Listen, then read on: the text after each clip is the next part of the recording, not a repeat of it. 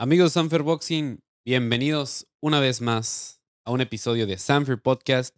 Pero no puedo empezar sin antes presentar a mi compañera, Jenny Ma- Jennifer Martín. ¿Cómo estás? ¿Cómo estás, Gabriel? Muy bien, ya casi me hago dueña de aquí del podcast.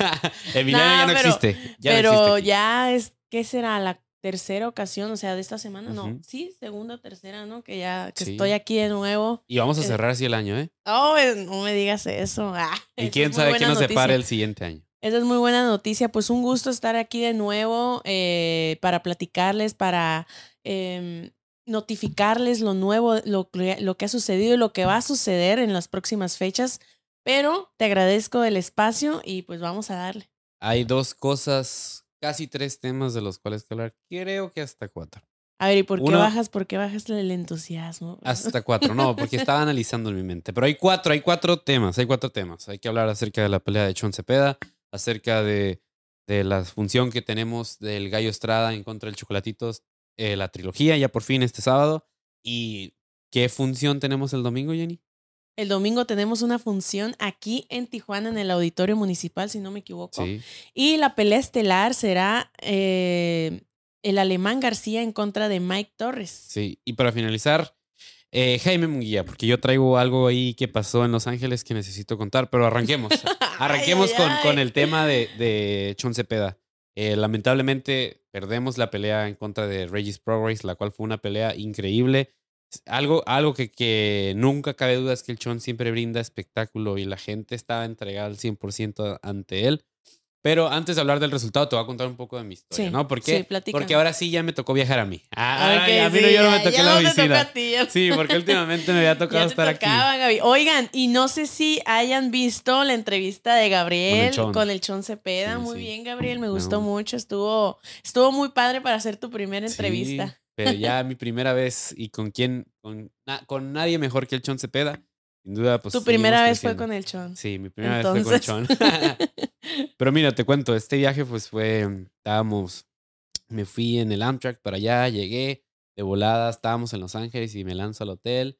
Y mientras estaba al hotel, había mucha gente, eh, déjame decirte eso, que fue un pesaje increíble porque nunca había visto tanta gente, que, que todos los boxeadores llevaran tanto, tanto público, como habían tantos peleadores de, de Los Ángeles, eh, entre ellos los hermanos Vargas, que son los hijos de Fernando Vargas, eh, que se, hacen llamar la dinastía Vargas o The Dynasty, Vargas Dynasty. Eh, y habían muchos peleadores de LA, habían cholos y todo, o sea, todos llevaban su gente. Sí, pero el que también traía mucha gente era el Chon LA. Cepeda. Ah, Puro oh, islos. Sí, sí, escuché en la, en la entrevista que dijiste que te gustó mucho el hecho de ver que mucha gente lo apoya, sobre Sí. todo allá, ¿no? Sí, no, tiene un apoyo increíble por ser, pues, México, México-americano. Sin embargo, el Chon es más mexicano que nada. Ahora sí, ah, pasa el pesaje, todo bien. La báscula era lo más difícil, pero ya el día de la pelea, te puedo decir que fue un evento donde la gente estuvo muy emocionada. La pelea, sabíamos desde un principio que era una pelea 50-50 porque Reyes Progress es un boxeador con un gran recorrido boxístico, con muchos knockouts, que fue ex campeón del mundo en dos, en dos organizaciones, tanto la AMB como el CMB. Y puedo decirte que no fue, no fue el resultado que queríamos, pero sabíamos el riesgo que corríamos. Lo que puedo decirte es que el Chon Cepeda, independientemente de la manera en la que él perdió, dio una guerra. En todo momento se entregó, en todo momento estaba queriendo ganar la pelea y en muchos momentos puso en complicaciones también a Regis Sí, Progress sí. en el un, un round antes de, tener, de, de haber caído, eh, Regis abrazaba. Y algo, hay algo que hay que recalcar, que es el estilo de Regis Progress que lo hacía muy difícil. Ese estilo afroamericano, donde fintea mucho, sacaba Sí. los golpes muy bien. No, y contragol yo miraba, miraba que go- contragolpeaba muy de manera muy concreta, pues así como que hacía la finta y, y, y como que caía el Chon Sí, sí, Cepeda, sí. ¿me entiendes? Entonces, creo que en ese, en, en ese pequeño detalle también fue por Fue- lo que Regis se llevó la victoria. Sí, sin duda. Lo que puedo decirte también al respecto es de que Chon siempre mantenía su jab, intentando, intentando separarlo, presionándolo. Puedo decirte que fue una pelea donde él- nunca había escuchado tanta gente gritar tanto tiempo, todos los rounds. Sí. México, México, y está, y está Sí, todo el es que, apoyo. ¿Sabes qué? Que también influye mucho el hecho de que, bueno, la selección mexicana Peleó, perdió y perdió. teníamos nuestra esperanza puesta, ahora sí Ajá. es nuestro peleador, ¿no? Sí, sí. Decíamos, bueno, tal vez no le ganamos a Argentina, pero le podemos ganar A a, Regis a Progress. Regis Progress. Ajá. Y, y Chon tenía el apoyo de toda la gente. sin- te digo, hay un nuevo campeón en las 140 libras, pero algo que sí hay que recalcar que dijo Regis Progress de todas las peleas que creo que llevaba como alrededor de 30 peleas que ha tenido en toda su carrera, él mencionó que esta había sido la más difícil de todas, que Chon es un peleador muy complicado, es un peleador muy resistente, no se rinde, por más que tú le pegues, esté sangrado, esté cansado, él nunca se rinde y Regis Progress lo, lo, dejó, lo dejó recalcado poniendo su respeto no solamente en él, en su equipo, en su gente. Sí, sí, sí. Y, y deseando y sabiendo que en un día José Chon Cepeda va a ser campeón del mundo por todo el potencial, todo el potencial, el recorrido y el talento que él tiene. No le quitó mérito, pues, a, a, la carrera, porque es un peleador que tiene muchísimo tiempo, que tiene experiencia. Obviamente creo que en, esta, en este caso ganó el mejor, pero eh, fíjate, me, me, sorprende mucho que él haya dicho eso porque tú sabes que allá los norteamericanos tienen una fama de que soy el mejor. Sí, sí. Y no hablan bien casi de ninguno de sus rivales. Es muy raro. O, bueno, está el caso de Mayweather que cómo hacía eh, menos a sus contrincantes. Menos a sus contrincantes, ¿no? Y, y qué bueno que reconozca que, que Cepeda es bueno y que siento que tal vez no era su mejor momento porque si lo haya sido fácilmente hubiera, se hubiera ido la pelea a, a, favor de, pedo. Pero lo que no hay que menospreciar es de que esto pasa cuando peleas en la elite, cuando estás peleando contra los mejores y que el boxeo es de altas y bajas, pero yo no dudo que, que sea una baja temporal o una baja permanente, sino que el, la alta para, para Chon todavía sigue. ¿Por qué? Porque sigue, acaba de perder contra el número uno, no dudo que siga siendo parte del top de los 140 y acumulando unas victorias pueda volver a lograr enfrentarse, que es una, una división que se está llenando de buenos nombres, Tío Fimo López, Ryan García, que va a bajar, pero sin embargo están subiendo y se llena, se hace más interesante a la vez como las 135 son en estos momentos en el sí, una, una, una categoría en la que eh, Julio César Chávez vivió uno de sus mejores, bueno, su, la mejor etapa de su carrera. En esa división. En esa división. Y ahora Regis tiene eh, una pelea mandatoria en contra que nos haya gustado que haya sido en contra de Cepeda contra Ramírez, ¿no? Sí, porque él era el, era el número uno. Bueno, era ganó su medalla contra Pedraza para poder pelear y ya le va a llegar su momento. Lo que puedo decirte que no es el fin. Chon es un peleador que tiene muchos huevos. Julio César Chávez lo dijo. La gente lo apoya, la gente lo estima y sabemos que no es el fin. Eh, no nos rendimos, o sea, siempre es, son los, es lo que pasa cuando peleas en la elite. Sin embargo, puedo decirte que aún creo que hay mucho chon para rato y esta derrota no define nada, sino que el sueño y, la meta sigue ahí y continuamos. Y como yo le había dicho a, a, Chon y a su equipo, seguimos firmes, seguimos fieles y, y, enfocados en lo que se quiere lograr con él. Sí, se reconoce que tomó un riesgo muy, muy fuerte porque pues Regis es un peleador con también muchísima experiencia, como lo dijiste al inicio, se miraba un 50-50, ¿no? La pelea era una pelea que ya no, bueno, sí, sí vemos, vemos muchas guerras, pero es de esas peleas que nos gustan ver, ¿no? En donde sabes que todo puede pasar. ¿Y tú qué sientes, Gabriel? Tú que estuviste presente en esa pelea, en ese momento, en vivo y en directo y a todo color, ¿qué sientes que fue en lo que falló eh, Cepeda para que la pelea no se fuera de su lado? Yo creo que puede ser el choque de estilos Creo que Regis tiene un estilo algo complicado. Eh, puedo decirte también que el, las fintas, todo esto. Regis siempre estuvo presionando a Chon y, y yo siento que en algún momento se incomodaron el uno al otro, pero incomodaron más a Chon, que eso fue lo que debió. Y siento que no desaprovechó la oportunidad para terminar la pelea, por así decirlo dicen por ahí, bueno, yo leía, a mí, a mí me gusta personalmente leer mucho los comentarios de las personas, de qué es lo que opinan. Siempre va a haber buenos comentarios, así también como creo que hay más malos que buenos a veces, pero siempre hay que sacar el lado bueno de todos ellos. Y en uno de ellos, no sé, dímelo tú, dicen que, que a la hora de pelear en corto, como que, porque a, uno de los que puso muy mal, eh, en mala situación a, a Regis era Taylor. Sí y peleándole en corta distancia. Y así era como podía Cepeda ganarle, tal vez, ¿no? Pero no lo hacía. Su jab no lo, no, o sea, jab, un jab muy potente que no lo estaba, no lo estaba tirando como debería para poderse acercar más a su rival. Tal vez solamente los peleadores saben lo que, lo que, lo que corresponde el hecho de estarle atacando a tu rival con un jab, porque sí, te acerca mucho a poderlo, a poderte defender, a poder este, ganar distancia, poder entrar fácil y ahora sí con, contragolpear con, con otras combinaciones, pero también te expone, ¿no? Porque, ok, ya tiré el jab y ahora sí, ¿qué hago, no? Muchos ahí se quedan.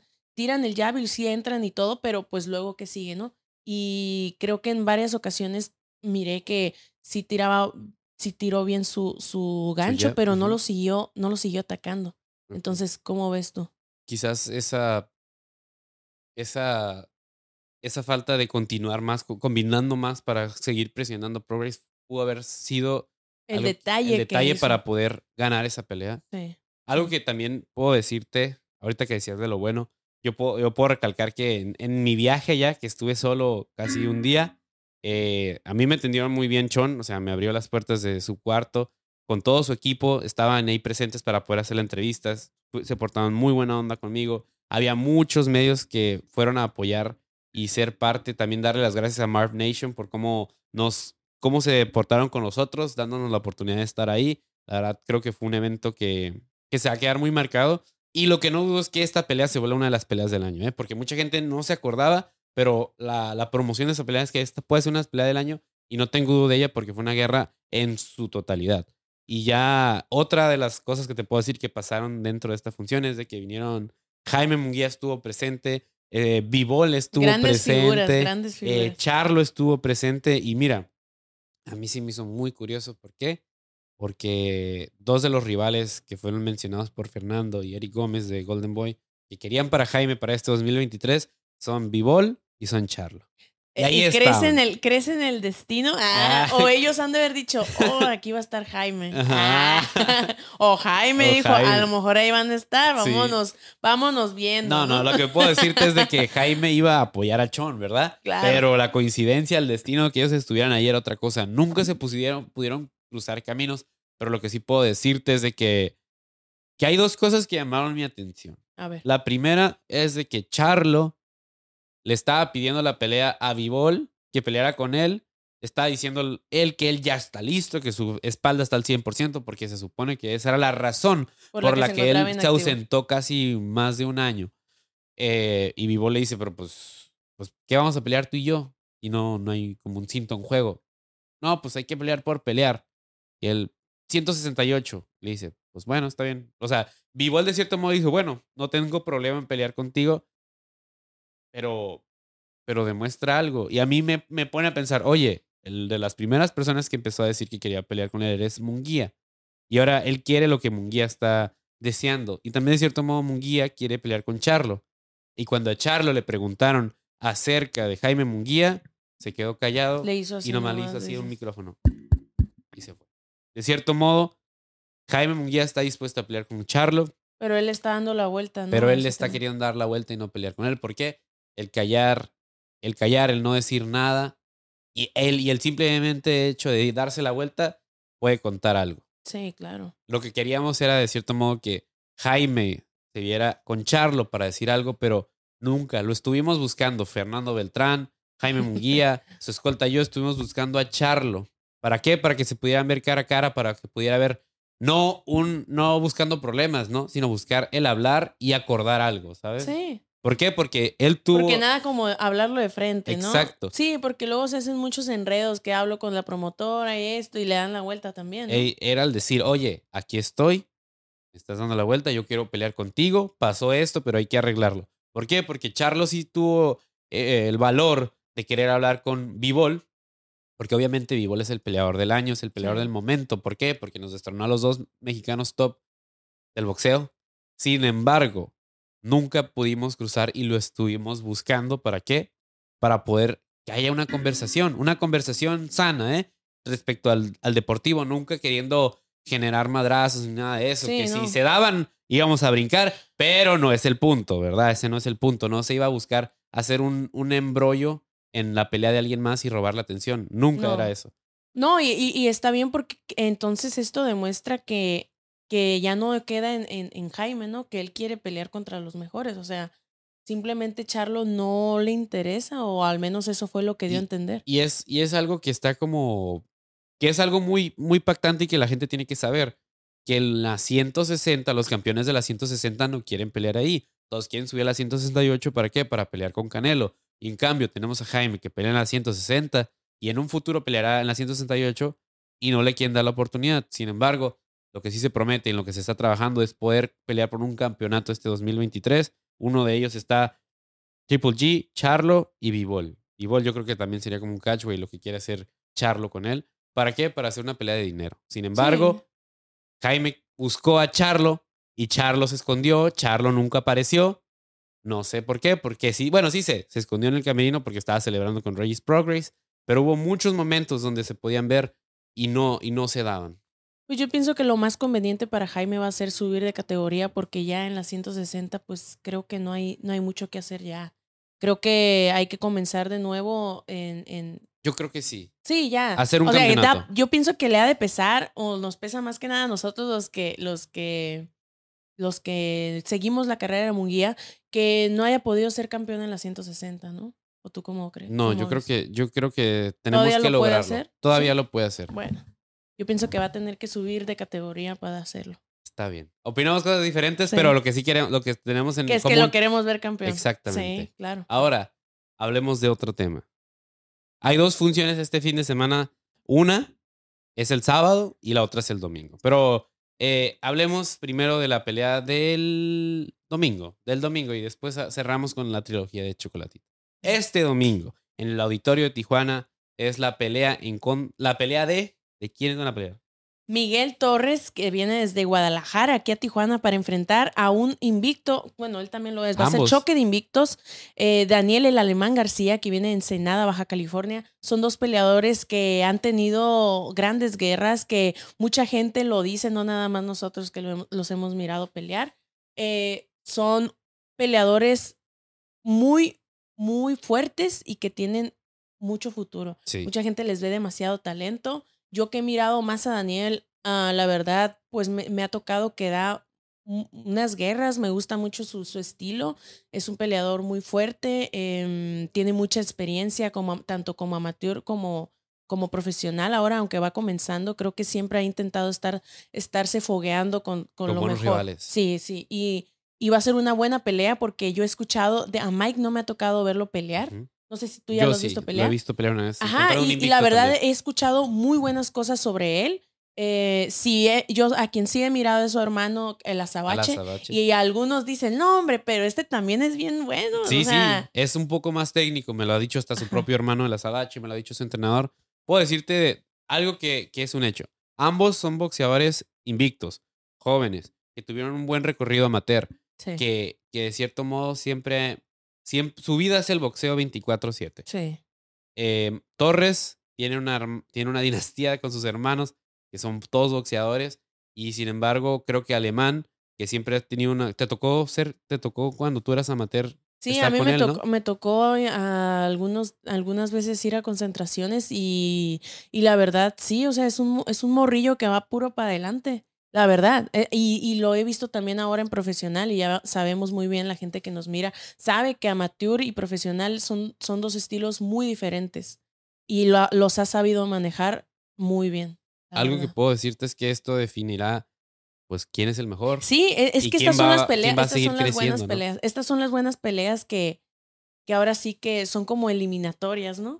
Sanfer contra Sanfer y aparte invictos y, y, y pues ahora sí que va a definir quién, quién va a subir un escalón, ¿no? Ajá. Se encuentran, se encuentran por ahí, yo creo que en el mismo, y van a subir.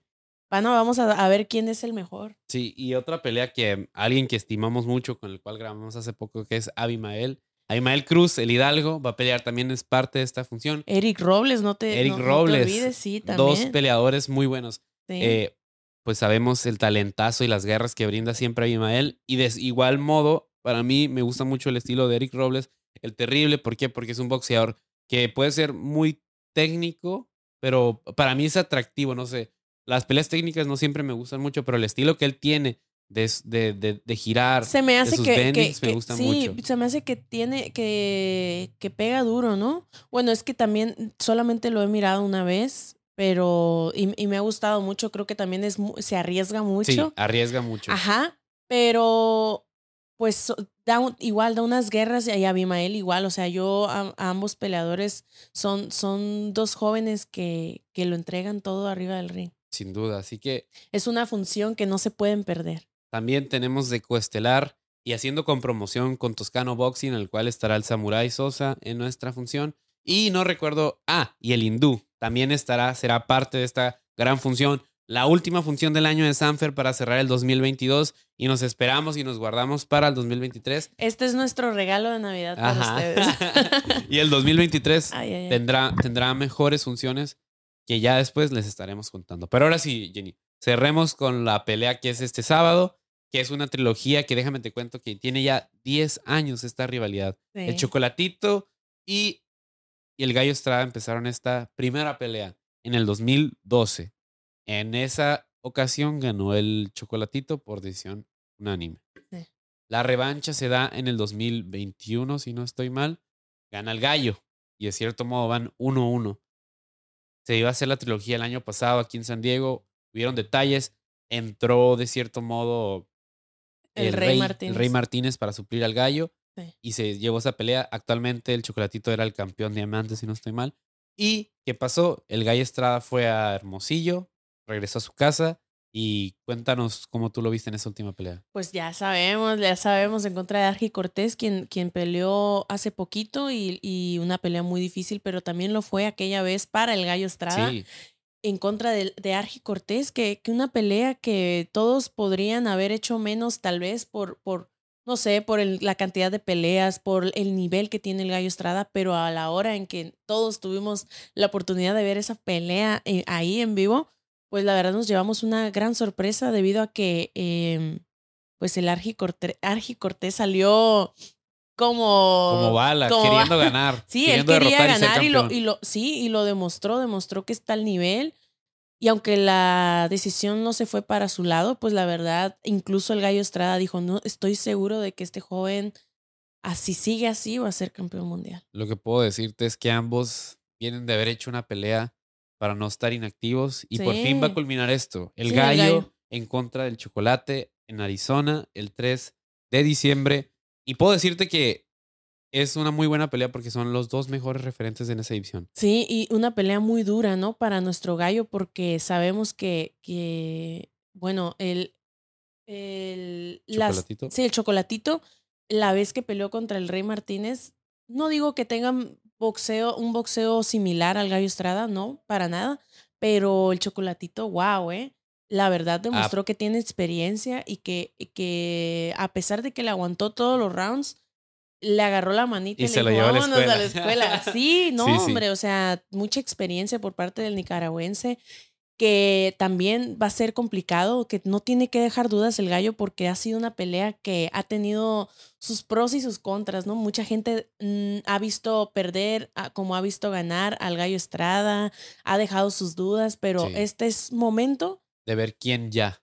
quién ya es el bueno de la trilogía, ¿no? Y de hecho, hablando de trilogías, hoy, hoy, hoy, se- eh, un día como hoy, se terminó la trilogía entre Barrera y, y, ¿Oh, en serio? y el, y el y Eric. Wow. Morales, Pues mira sí. qué coincidencia que estas mismas semanas se va a culminar Así otra es. trilogía de otra época, por así Sí, decirlo. sí, sí. Y por cierto, déjame te cuento, no me acordaba, allá en Los. Ángeles, en una de esas que me voy para arriba a tomar una foto panorámica de- mientras estaba la pelea del chon, y me siento y me ve un vato y, me, y lo veo. Me dice, ¿con quién vas? Le digo, no, pues yo voy con el chon. Y él trae una camisa de Reyes Progress y veo que trae una camisa de Nicaragua. Le digo, oye, pues, ¿usted qué onda? ¿Le va el chocolatito o qué? Claro, soy de su equipo, que no sé qué. Y yo le dije, ah, usted es del equipo del chocolatito. Le digo, pues yo soy del equipo del gallo. Ah, ¿a poco sí? Me dice. Sí, le digo, yo soy de Sanfer. Le digo, ahí trabajo. Y hicimos un buen cotorreo ahí y dijimos, nos vamos a ver. Así que le mando un saludo a mi compa, el Brian, porque me dijo, no se te va a olvidar mi nombre, ¿eh? me El llamo Brian. el Brian. Pero me dijo, con todo respeto, ¿eh? a pesar de que tú vas con gallo, yo voy con el chocolatito. Se pues, todo portó el buena gente, pues. Sí, sí. Ah, y de qué cierto bueno. modo hay una alta expectativa porque se va a definir quién va a ser el mejor Sí. de los Super Mosca. Sí, es una, es una pelea que tampoco no se pueden perder. Va a ser el sábado, eh, va a ser fin de semana de boxeo. de boxeo. Sábado, Gallo Estrada en contra del Chocolatito. Esa la puede ver por Dazón y por TV Azteca probablemente o quizás por Dazón. Y el domingo aquí en Tijuana, en el Auditorio Municipal, Fausto Gutiérrez. Daniel, el Alemán García en contra de Miguel Sí, ¿no? Mike. Torres. Y Miguel esa la puede ver Torres. a través de ESPN Knockout. Les agradecemos por ver este episodio. Recalco lo que dije al principio y lo dije, este no es el fin. Sigue, sigue y va a haber mucho chon para rato y seguimos firmes con él. Y recordarle a todos, somos, Somos. Sanfer.